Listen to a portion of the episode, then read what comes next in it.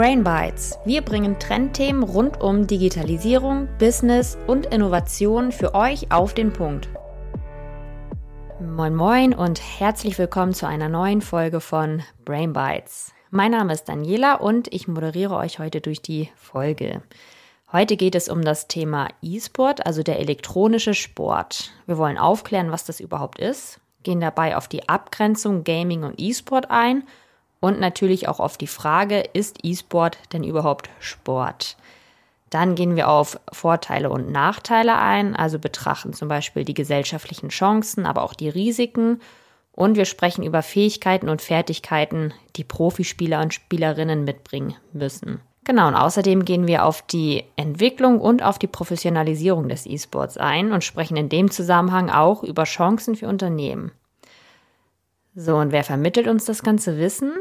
Dafür haben wir heute Timo Schöber als Experten am Start. Timo ist im E-Sport hauptsächlich als Autor und in der Forschung zu Hause.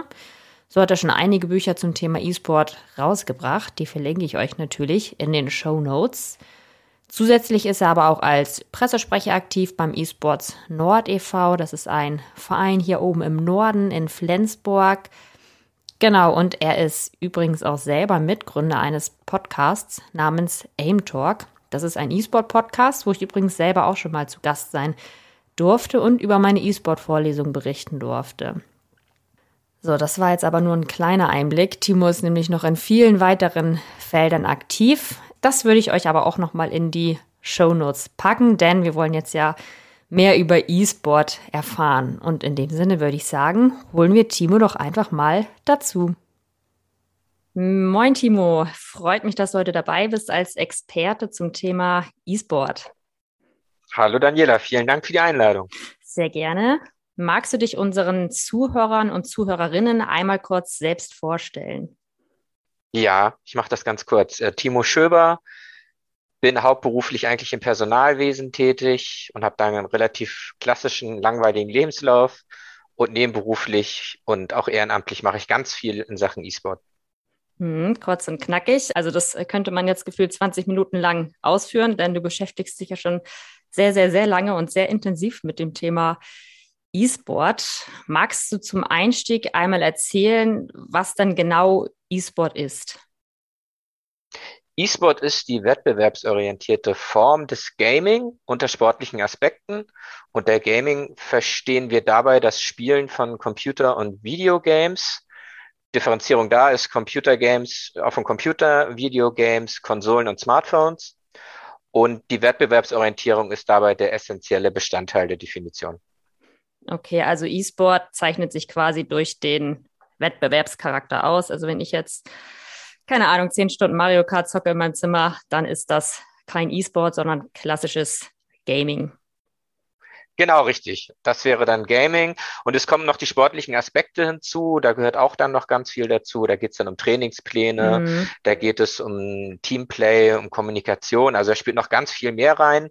Aber die Wettbewerbsorientierung ist so der zentrale Bestandteil, wenn wir uns die Definition der Begriffe anschauen, mhm. um Gaming und E-Sport voneinander abzugrenzen. Mhm, okay, ja, vielen Dank. Seit wann gibt es E-Sport eigentlich? Also es ist jetzt ja seit ein paar Jahren gefühlt in aller Munde, aber es gibt es ja schon wesentlich länger.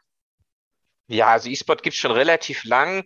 In der Forschung ist man sich da nicht so ganz einig, wann das anfängt. Also da kannst du natürlich bei unterschiedlichen Punkten ansetzen. Mhm. Ich kenne Kollegen, die sagen, es hat 72 bereits angefangen mit dem mhm. Erscheinen von Pong. Mhm. Pong ist so ein, eine Art virtuelles Tischtennis auf ganz niedrigem grafischen Niveau. Und aber da gab es tatsächlich früher schon Turniere. Persönlich für mich, wenn wir jetzt von Deutschland sprechen, äh, fängt E-Sport mit der Gründung von Okrana an. Das mhm. ist eine E-Sport-Organisation gewesen. Das war 1996. Das ist so mein mhm. persönlicher, wo ich sage, das ist äh, tatsächlich so strukturiert und so auch professionalisiert abgelaufen, dass wir sagen können, da war so der Wechsel vom Gaming zum E-Sport. Mhm. Okay, also gibt's schon ganz lange. Später würde ich auch noch mal genauer darauf eingehen, auf die Entwicklung. Aber jetzt würde ich einmal noch kurz auf die altbekannte Debatte eingehen. Ähm, E-Sport und Sport, beziehungsweise ist E-Sport Sport? Wie siehst du das aus wissenschaftlicher Sicht? Also aus wissenschaftlicher Sicht, wenn wir uns die Definition mhm. anschauen, mhm. Weil da kannst du natürlich auch unterschiedliche Ansätze haben, aus welcher mhm. Disziplin du jetzt kommst. Aber von der Definition her ist es für mich unfraglich und unstrittig, dass mhm. E-Sport als Sport zu werten ist. Weil wenn du die Definitionsmerkmale von Sport nimmst und mhm. die neben E-Sport legst, dann hast du eine fast komplette Deckungsgleichheit. Mhm. Größter Unterschied ist die Virtualität. Und der Punkt und alle Punkte, die daran anschließen, sind einfach der Tatsache geschuldet, dass Sportdefinitionen in der Regel entstanden sind, bevor es das Internet und Computer gegeben hat. Dementsprechend kann Virtualität da in der Sportdefinition gar nicht abgebildet worden sein. Und alle anderen Definitionsmerkmale, äh, Zweckfreiheit, ähm, Freiwilligkeit und ähm, also alles, was dazugehört, Training, Teamplay, Organisiertheit, Strukturierung, Sinnstiftung. Es sind ganz, ganz viele Punkte, die dazugehören, die eben E-Sport zum Sport machen. Und von der Definition her würde ich aus Forscherperspektive sagen, dass da eigentlich keine große Debatte mehr drüber geführt werden sollte, weil das so eindeutig ist ähm, in den Definitionen, dass mich mhm. das wundert, dass wir da noch so drüber diskutieren. Okay, also aus wissenschaftlicher Sicht eine klare Nummer. E-Sport ist Sport. Ähm, du, du hast jetzt auch gerade schon angedeutet, ähm, wir diskutieren da schon lange drüber. Wie ist da der aktuelle Stand in, in Deutschland? In Deutschland ist das relativ kompliziert im Vergleich zu den meisten anderen Ländern, weil wir mhm. in Deutschland die sogenannte Autonomie des Sports haben. Das bedeutet, und das ist eigentlich ganz schlau, wie man das gemacht hat, dass Sport nicht politisch missbraucht werden darf. Hintergrund sind die Olympischen Spiele 1936, die ja von den Nationalsozialisten politisch missbraucht worden sind. Und da hat man eben gesagt, man möchte nicht, dass das nochmal passiert. Mhm. Und deswegen hat man strikt Sport und Politik voneinander in Deutschland getrennt. Das bedeutet aber auch, dass keine demokratisch-politischen parlamentarischen Prozesse darüber entscheiden, was in Deutschland Sport ist, sondern der organisierte Sport entscheidet im Endeffekt darüber wenn wir jetzt von der offiziellen sportlichen Anerkennung sprechen. Mhm. Und das wäre in Deutschland der Deutsche Olympische Sportbund. Mhm. Und der steht E-Sport kritisch bis ablehnend gegenüber. Mhm. Okay. Dementsprechend sind wir da noch nicht so weit wie in anderen Ländern leider. Wo du gerade ähm, andere Länder sagst, wie stehen wir denn da generell da im, im Ländervergleich? Also dazu vielleicht nochmal kurz zurück zu Deutschland. Wie viele Leute spielen in Deutschland? Also wie wird das von den Leuten selbst angenommen? Also beim Gaming, da gibt es unterschiedliche Zahlen. Das mhm. Mittel da von den Zahlen sind ungefähr 40 Millionen Menschen, die mhm. Computer- und Videospiele spielen in mhm. Deutschland. Und wenn wir das auf den E-Sport runterbrechen, wo wir ja von einer gewissen Wettbewerbsorientierung sprechen, wo ja auch Organisiertheit mit dazu gehört, sind es mhm. ungefähr drei Millionen Menschen, die da in mhm. irgendeiner Form Berührungspunkte zu haben. Okay. Gut, jetzt nochmal zur Ursprungsfrage zurück. Im Ländervergleich, du meintest ja gerade schon, andere Länder sind uns da weit voraus. Kannst du uns da vielleicht mal ein paar Beispiele nennen? Ja, also die, das wären die drei großen, mhm. wären Südkorea, China und die Vereinigten Staaten. Mhm. Die sind sehr, sehr weit. In Südkorea, das ist persönlich meine Blaupause, wenn es um E-Sport geht, mhm. in ganz vielen Fragen, nicht nur bei der Sportdiskussion. Mhm. Da ist E-Sport schon seit dem Jahre 2000 anerkannt als Sportart. Krass, hat auch den Hintergrund, um, ähm, also erstmal hat Südkorea eine andere Kultur. Die sind sehr progressiv denkend. Ähm, mhm. Deutschland ist da manchmal noch ein bisschen anders, was das progressive Denken angeht, um das mal vorsichtig zu formulieren. Mhm. Und ähm, also die Mentalität ist da eine andere. Die sind sehr offen für Neues. Und in Südkorea ist es so, da hast du nicht die Autonomie des Sports wie in Deutschland. Und da ist die KESPA gegründet worden im Jahre 2000. Das ist die äh, Süd koreanische Dachorganisation des E-Sport. Und die ist tatsächlich äh, gegründet worden in Zusammenarbeit mit dem Sportministerium. In Südkorea. Das heißt, du hattest die politische Anerkennung schon von Anfang an gesichert. Mhm. Und Sportministerium gibt es in Deutschland zum Beispiel gar nicht, mhm. weil wir eben die Autonomie des Sports haben. Und äh, es gibt aber auch andere Länder, wie gesagt, China, äh, USA sind sehr weit vorne, auch gerade was das ökonomische System angeht. Also die sind da auch sehr breit aufgestellt. Und äh, rund 70 Länder insgesamt äh, sehen E-Sport inzwischen offiziell als Sportart. Darunter witzigerweise übrigens auch wenig progressive Staaten wie zum Beispiel Pakistan oder Ägypten. Ach krass, wusste ich jetzt auch noch gar nicht. Okay, also sprich, es gibt einige Länder, die uns noch einen guten Schritt voraus sind. Ich glaube, das war ein ganz guter allgemeiner Abriss. Im nächsten Themenblock würde ich jetzt gerne auf Vorteile und Nachteile eingehen. Also erste Frage, Vorteile, wie siehst du da so die gesellschaftlichen Chancen? Durch den E-Sport? Genau. An ganz vielen, ja, an ganz vielen Stellen. Also einmal, wenn wir über alles sprechen, was mit Digitalisierung zu tun hat. Mhm. Wir sehen das, dass das in der Gesellschaft immer ein wichtigeres Thema wird, in ganz vielen Prozessen. Wir haben aktuell ja die, auch wenn das ein unsägliches Thema ist, aber die Corona-Krise. Mhm. Wäre da sehr viel mehr digital organisiert, bin ich der festen Überzeugung, dass es deutlich organisierter und nachvollziehbarer wäre an vielen Stellen und die Krise mhm. auch besser zu bewältigen wäre. Da kann E-Sport sehr viel leisten, weil E-Sport den Menschen den Umgang mit IT-Werkzeugen und mit der Digitalisierung im Allgemeinen sehr gut an die Hand geben kann. Also Menschen, die sich mit E-Sport beschäftigen, sind sogenannte Digital Natives, also Menschen, die mit der digitalen Umgebung in irgendeiner Form aufgewachsen sind. Mhm. Und dementsprechend einfach ist auch die Handhabung, die diese Menschen haben. Ein Beispiel vielleicht dazu. Wir hatten ja die Möglichkeit, uns für Corona-Impfung zu registrieren auf einer Webseite des Landes. Mhm. Und das fiel tatsächlich vielen Menschen schwer, die, ich sag mal so 60 plus sind.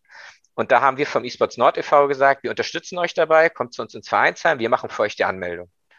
Also über dieses Portal. Mhm. ich glaube, durch solche Projekte, wenn die Menschen, die E-Sport betreiben, ihr Know-how, das sie durch E-Sport haben, Menschen weitergeben, die dieses Know-how nicht haben, haben wir sehr viele Chancen, da viel zu bewegen, was das Thema Digitalisierung angeht. Aber ich sehe auch viele Synergien zum traditionellen Sport, wo E-Sport und, und traditioneller Sport sich gegenseitig gut befruchten können an vielen Stellen. Traditioneller Sport hat deutlich mehr Erfahrung als der E-Sport. Da können wir viel lernen äh, E-Sport ist gut, was neue Prozesse und, und neue Denkmodelle angeht und auch das konzeptionelle Denken angeht. Da können wir dem traditionellen Sport viel mitgeben. Also auch da sehe ich viele Synergien und äh, wir können auch noch über das Kulturgut äh, Spiel zum Beispiel sprechen, wo der E-Sport ja auch äh, mit zugehört als Teil des Gaming. Also da hat E-Sport ganz, ganz viele Chancen an vielen Stellen.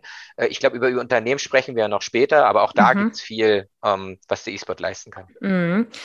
Genau, Unternehmen sprechen wir später nochmal an. Ähm, gesellschaftliche Chancen würde ich jetzt einmal noch kurz den Schwenker machen zum Thema Gender Diversity Gleichstellung. Was siehst mhm. du da so für Chancen durch das Thema E-Sport? Enorme Chancen, weil das ist ein Punkt, den ich noch nie verstanden habe. Im E-Sport wird ja auch differenziert zwischen, ich sag jetzt mal, den Teams, die immer als die normalen Teams dargestellt werden und Female-Teams. Mhm. Das habe ich persönlich als jemand, der aus dem E-Sport kommt, nie so ganz verstanden. Also ich verstehe es beim Handball. Mhm. So, wenn ich jetzt mit 1,90 Meter und 100 Kilo am Kreis stehe und äh, du würdest gegen mich am Kreis spielen, ja. würde ich jetzt mal vermuten, wahrscheinlich würdest du verlieren. Ja, hätte ich so. schlechte Karten wohl. ja, genau, das ist jetzt einfach so meine Annahme. Beim E-Sport ist das ja aber nicht so. Da fallen ja diese ganzen körperlichen Aspekte weg. Und mhm. kognitiv sind Frauen und Männer gleich stark. Genau. Das heißt, ich verstehe nicht, warum da überhaupt differenziert wird. Das heißt, ich glaube, dass E-Sport da sehr viel leisten kann und auch sehr viel leisten muss. Mhm. Es gibt inzwischen gute Initiativen, zum Beispiel Equal Esports von der Esports Player Foundation fällt mir da ein, die das auch sehen und sagen, dass Frauen da gefördert werden müssen und dass mhm. da vor allen Dingen auch ein geschützter Raum für Frauen geschaffen werden muss.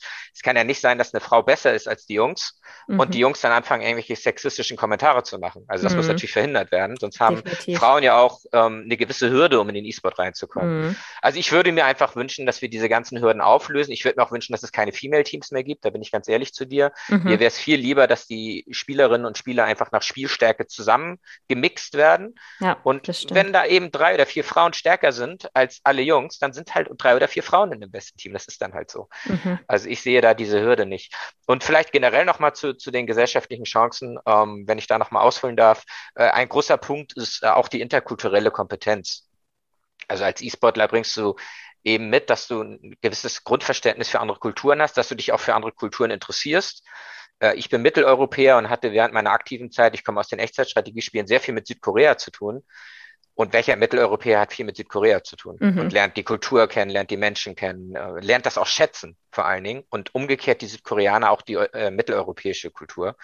Äh, also auch da kann E-Sport super viel leisten, was dieses Verständnis für andere einfach angeht, für andere mhm. Menschen, für andere Ansichten auch, für andere Kulturen, für anderen Glauben, für andere sexuelle Orientierung. Also da kann E-Sport an ganz vielen Stellen viel bewegen, weil den E-Sportlers in, in der im Zweifel gar nicht interessiert, äh, ja. welche, welche Eigenschaften der Gegenüber da hat, sondern die erste Frage, die ich eigentlich immer stelle, ist, was spielst du eigentlich und ja. was ist dein Lieblingsfeld? So, das ja. ist echt das, was ist. Ja, ja, das finde ich halt auch spannend. Ne? Keiner fragt, ob man, keine Ahnung, Frau, Mann ist, woran man glaubt, wie man liebt, was auch immer, sondern es steht einfach an sich nicht im Fokus, nicht im Vordergrund. Und das finde ich auch gerade das Spannende an dem ganzen Themenbereich E-Sport. Gut, jetzt waren wir eben ja schon mal so ein bisschen bei Fertigkeiten und Fähigkeiten. Ähm, was können E-Sportler oder was bringen E-Sportler letztendlich für das Berufsleben mit? Du meintest ja gerade schon dieses interkulturelle Verständnis, aber was, was haben sie noch zu bieten? Ja, ganz viel. Darf ich noch eine Sache ergänzen? Aber sicher doch. Du hattest vorhin auch Nachteile gesagt. Ähm, äh, genau. Also Vor- und Nachteile, genau. Zu den Nachteilen würde ich auch gerne was sagen. Ja. Weil da, da, da wäre ich natürlich auch noch zugekommen, aber. ah, okay. Ich dachte, das gehört zusammen. Okay. Nee, ähm, wenn das okay ist, würde ich da ganz kurz einmal, ja, weil ich äh, dann ist den Punkt immer ganz wichtig. Ja, dann switchen wir einmal. Ich, ich stelle meine Frage zurück und wir äh, machen nochmal kurz mit den Risiken weiter. Okay, genau, also ich weiß nicht, ob ich es Risiko nennen würde, aber eher Nachteil. Mhm. Äh, was mir in der E-Sport-Szene auffällt, mhm. ist, das gilt nicht für alle, aber für, doch schon für einige, ist ein gewisses Blendertum. Mhm. Ich glaube, da muss der E-Sport sich noch, äh, muss noch erwachsen werden. Also wenn ich sehe zum Beispiel, wie viele CEOs im E-Sport rumlaufen, ja. ich habe das Gefühl, da gibt's mehr Geschäftsführer und CEOs und Managing Directors als normale Mitarbeiter. Das stimmt. Äh, das ist äh, tatsächlich was, wo der E-Sport noch erwachsen werden muss. Und auch das Überzeichnen der eigenen Szene äh, finde ich auch immer schwierig. E-Sport wächst exponentiell, das ist auch toll. Mhm. Ist auch schön, dass er so gesund wächst inzwischen. Mhm. Also nicht mehr so eine Blase ist, sondern tatsächlich ein gesundes Wachstum hat.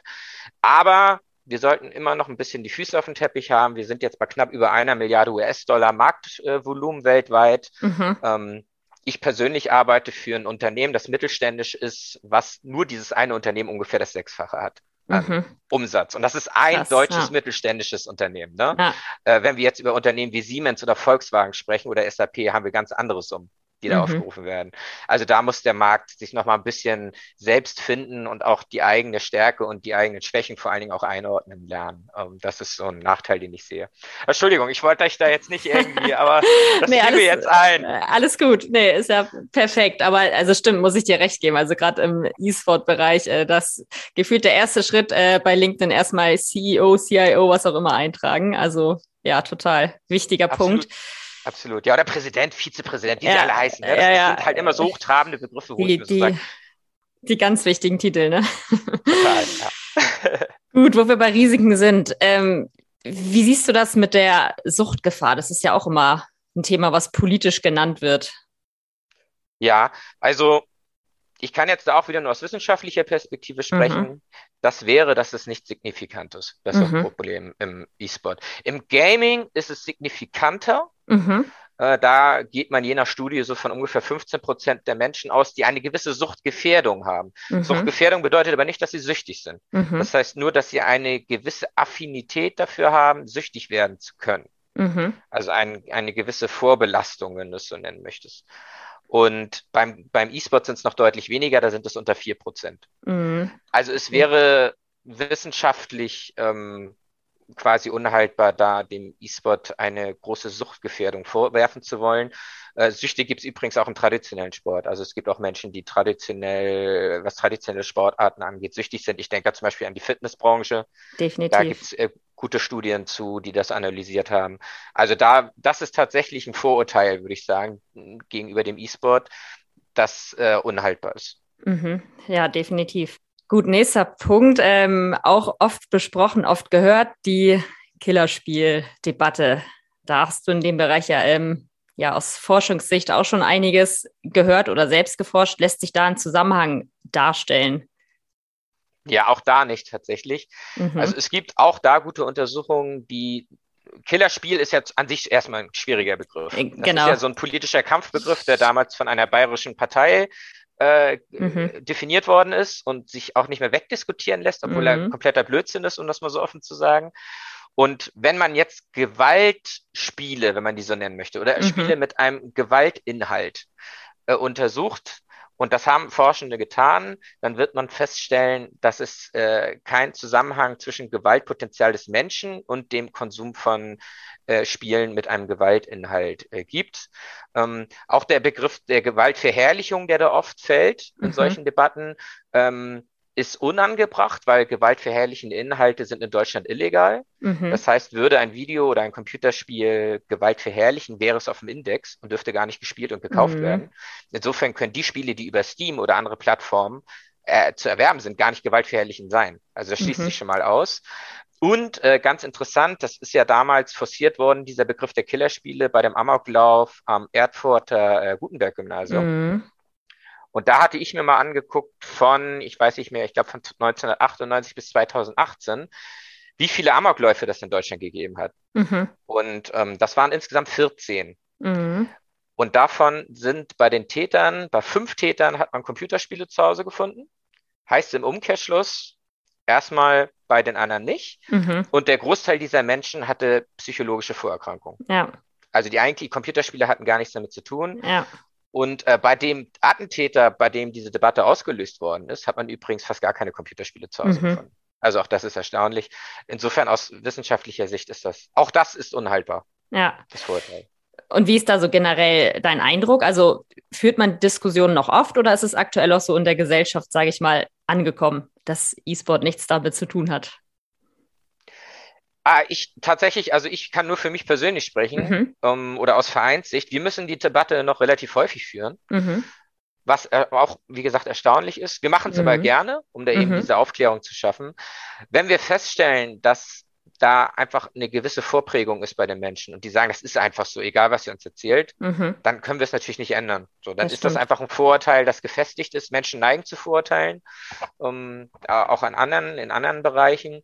Und wir müssen die Debatte leider noch relativ häufig führen. Also sagen wir mal häufiger, als mir lieb wäre. Mhm. Ich glaube aber, dass ich sie weniger führe als noch Mitte der 2000er Jahre. Also mhm. Also das ist schon, schon auffallend. Ja, aber das ist ja so oder so ein wichtiger Punkt, dass Vereine und Verbände einfach aufklären. Weil viele Leute kommen einfach nicht aus dem Bereich, haben keine Ahnung, was mhm. E-Sport überhaupt ist, was damit zusammenhängt und von daher umso wichtiger. Und man kann hoffen, dass es immer weniger wird und man diese Debatte irgendwann gar nicht mehr führen muss. Richtig. So, Timo, bevor ich zum nächsten Team, äh, Thema gehe, haben wir noch weitere Risiken nicht, dass ich dich hier wieder abwürge. Nein, du hast mich nicht abgewürgt. Das ist gut. Das ist mir nur einfach eingefallen. Ich dachte, da kommt der nächste Themenblock. Ähm, äh, zwei Sachen fallen mir tatsächlich noch ein, die ich ja. häufiger höre. Das sind ja, Übergewicht und soziale Isolation. Ja, stimmt. Ähm, ich kann es vorwegnehmen, weil ich es schnell machen möchte. Auch da gibt es gute Studien zu diesen mhm. Bereichen. Und man hat festgestellt, dass bei Kindern gar kein Zusammenhang ist zwischen dem Konsum von Computer- und Videospielen und Übergewicht mhm. und bei Erwachsenen ein Zusammenhang von weniger als ein Prozent. Mhm, okay. Also auch fast kein Zusammenhang. Ja. Und bei der sozialen Isolation hat man festgestellt, dass Menschen nicht sozial isoliert sind, weil sie Computer- und Videospiele spielen, mhm. sondern dass Menschen, die zuvor sozial isoliert gewesen sind, dazu neigen, Computer- und Videospiele zu spielen mhm. zu Hause. Also dass die soziale Isolation bedingt, dass Menschen diese Spiele spielen, ja. aber Menschen, die diese Spiele spielen, werden nicht sozial isoliert. Mhm. Also ist auch das unhaltbar. Auch da gibt es gute Studien zu. Ja. Das ist inzwischen alles sehr gut untersucht im Gaming-Bereich. Okay, also auch hier wieder kein Zusammenhang zum E-Sport. Und ich würde sogar sagen, also generell für Vereine oder auch für Sportvereine eher vorteilig. Also wenn man die übergewichtigen Leute, sage ich jetzt mal beispielsweise durch E-Sport, weil sie eh, oder was heißt durch E-Sport, durch Gaming in dem Fall ja, ähm, mhm.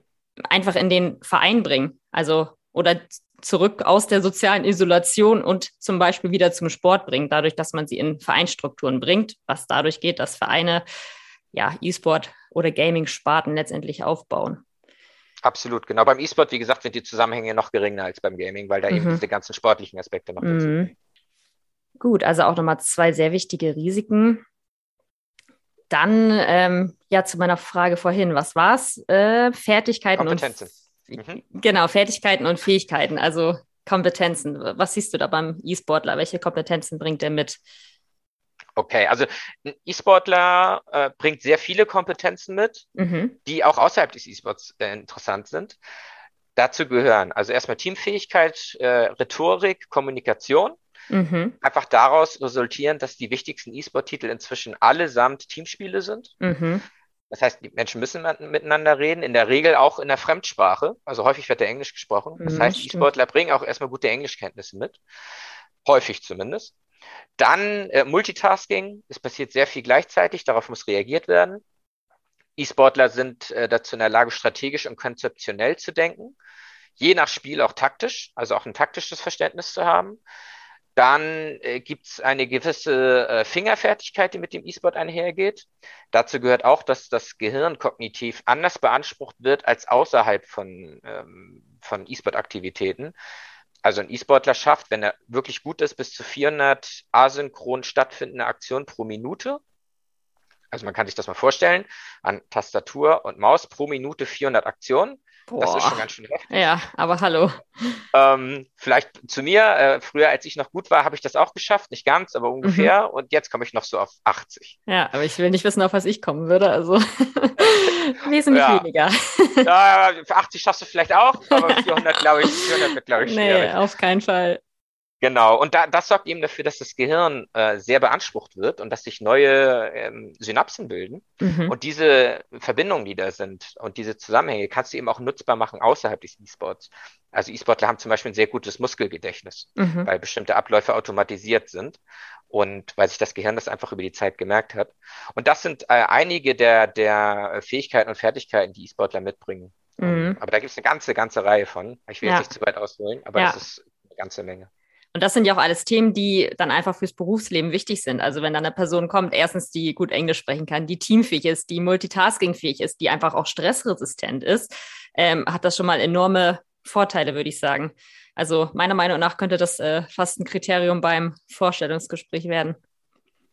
Absolut, tatsächlich. Also es ist ja auch inzwischen Thema vom Employer Branding, mhm. also von der Bildung von Arbeitgebermarken, mhm. dass Unternehmen eben das erkannt haben, und das mhm. merke ich auch häufiger bei Anfragen, die an mich gestellt werden, dass Unternehmen eben fragen, wie können wir diese Zielgruppe erreichen? Ja. Weil das sind eben junge Menschen, die einmal diese Fähigkeiten mitbringen und es sind immer im, im Mittel sehr, sehr junge Menschen auch, die sich für E-Sport interessieren. Das bedeutet, wenn du diese Nachwuchskräfte ins Unternehmen holst und da gut behandelst im Unternehmen, mhm. bleiben die in der Regel auch sehr lange da. Das heißt, so ein Berufsleben, du kriegst ihn vielleicht mit Mitte 20, dann ist er einfach mal 40 Jahre im Unternehmen, ja. ohne dass du wieder eine Nachbesetzung machen musst, mit Ersatzbedarf und Kosten, die damit verbunden sind. Und du hältst das Know-how vor allen Dingen auch im Unternehmen. Also auch das ist ein riesiger Vorteil, dass die Zielgruppe auch so jung ist einfach. Ja, definitiv. Gut, jetzt äh, schlittern wir ja auch schon so ein bisschen rein äh, zu Unternehmen. Das wäre jetzt auch der letzte äh, Themenblock. Ja, so ein bisschen Entwicklung, Professionalisierung und ja auch die Sicht bei Unternehmen. Also ähm, von daher erste Frage, ja, wie sind so generell die Entwicklungen der letzten Jahre? Also hinsichtlich, hinsichtlich der Akzeptanz, hinsichtlich der Unternehmen, wird es angenommen, das Thema? Ja, also die Entwicklungen, wenn wir jetzt von Deutschland sprechen, sind mhm. durchaus erfreulich, wenn wir über Unternehmen reden. Mhm. Da habe ich das Gefühl, ist die Akzeptanz auch eine ganz andere, wie beim zum Beispiel im Deutschen Olympischen Sportbund. Mhm. Um, ich kriege sehr viele Anfragen und auch der Verein kriegt sehr viele Anfragen, ähm, wenn es darum geht, dass Unternehmen eben zu uns sagen, äh, wir sehen das mit dem E-Sport, mhm. äh, wir finden das auch gut mit dem E-Sport, wir finden die Entwicklung spannend. Und äh, was ich als jemand, ich bin ja jetzt sehr lange beim E-Sport dabei, seit Ende der 1990er Jahre, und damals waren das alles endemische Marken mhm. die diese Anfragen gestellt haben. Es waren entweder Grafikkartenhersteller oder Chiphersteller oder mhm. Hardwarehersteller oder Spielehersteller.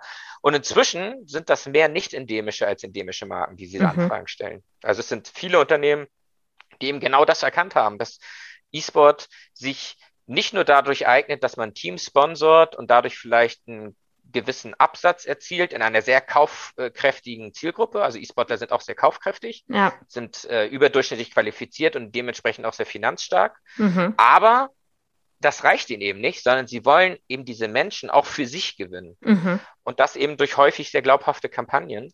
Äh, wobei es auch da Negativbeispiele gibt. Es gibt auch Unternehmen, die sich eben keine Beratungsleistung holen und nicht mal mit E-Sportlern sprechen aus dem Verein zum Beispiel mhm. und dann direkt losschießen. Und dann so ein Slogan ist mir, äh, ist mir bis heute im Kopf geblieben, wo stand, Gaming ist Sport.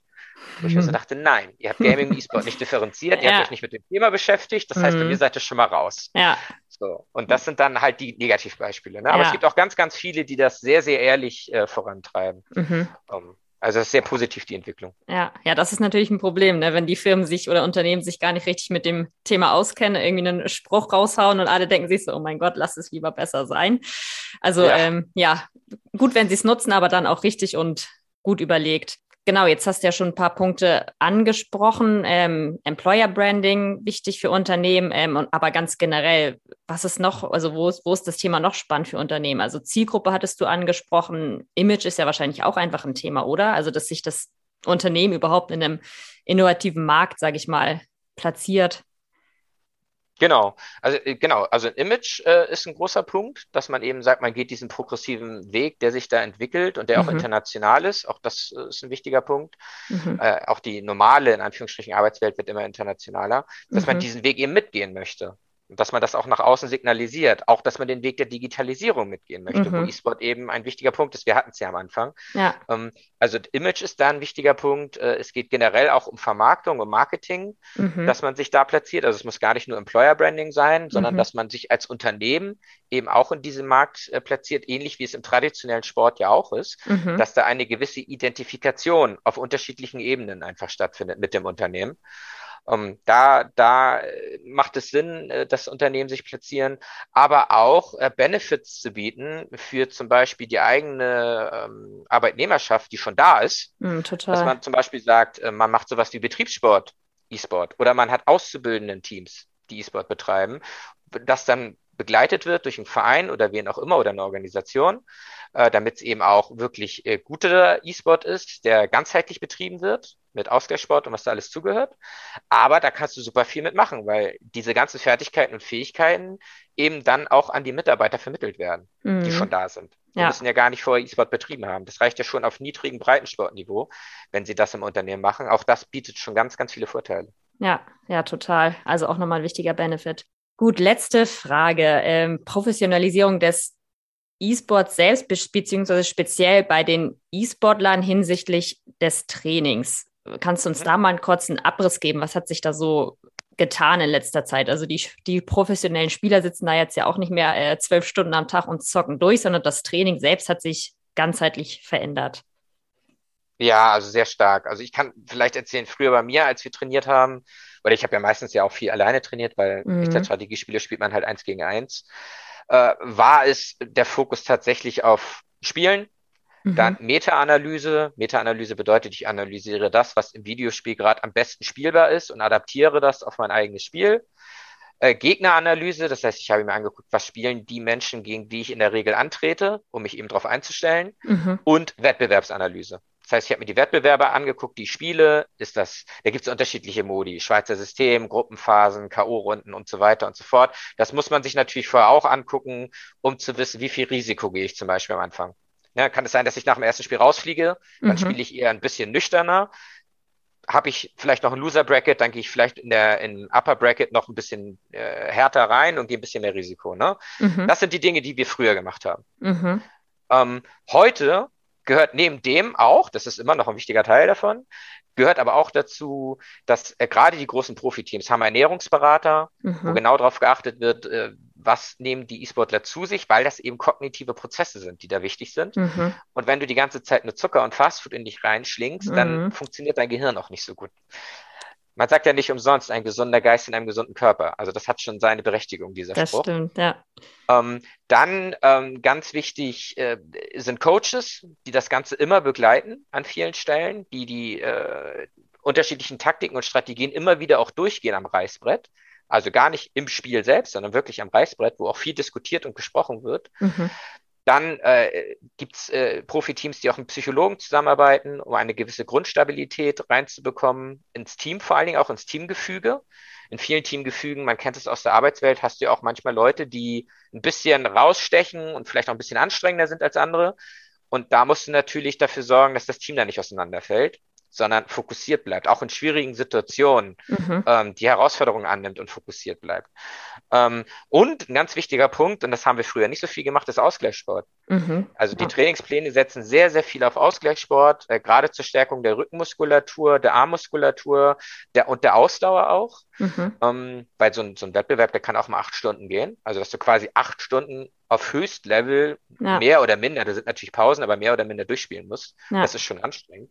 Total. Und ähm, also die, diese Trainingspläne, die sind sehr, sehr breit aufgestellt inzwischen und weit weg von dem, was wir früher gemacht haben und äh, ist erst sehr, sehr nah am traditionellen Sport. Ne? Also ich hatte die eSports Player Foundation zum Beispiel angesprochen, die hat ganz viel aus der deutschen Sporthilfe übernommen und macht da wirklich herausragende Nachwuchsarbeit, wo die eben sagen, ja, Training, alles schön und gut und die Trainingspläne, die sind auch hervorragend von eSports Player Foundation, aber macht bitte auch euren Schulabschluss. Mhm. So sorgt dafür, dass ihr den zweiten Bildungsweg habt. Es sind nicht einfach, es sind einfach nicht alle talentiert genug dafür. Da kannst ja. du noch so viel trainieren, ähm, um Profi zu werden. Mhm. Du musst das Grundtalent mitbringen. Wenn du das nicht hast, das kannst du nicht antrainieren. Das äh, ist im traditionellen Sport nicht anders. Ja, stimmt. Und äh, da braucht es dann auch irgendwann mal einen ehrlichen Menschen, der sagt, ich sehe, dass du trainierst, ich sehe, dass du besser wirst, aber du wirst es nicht zum Profi schaffen. Du mhm. bist nicht talentiert genug.